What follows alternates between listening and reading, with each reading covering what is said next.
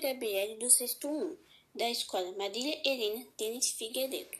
E hoje vou falar sobre preconceito e discriminação. Na história do Brasil, aprendemos que desde os tempos da escravidão já havia preconceito e discriminação com os negros, pois ele serviu de fonte de renda para seus senhores. Hoje em dia se percebe como esse preconceito ainda toma conta do país.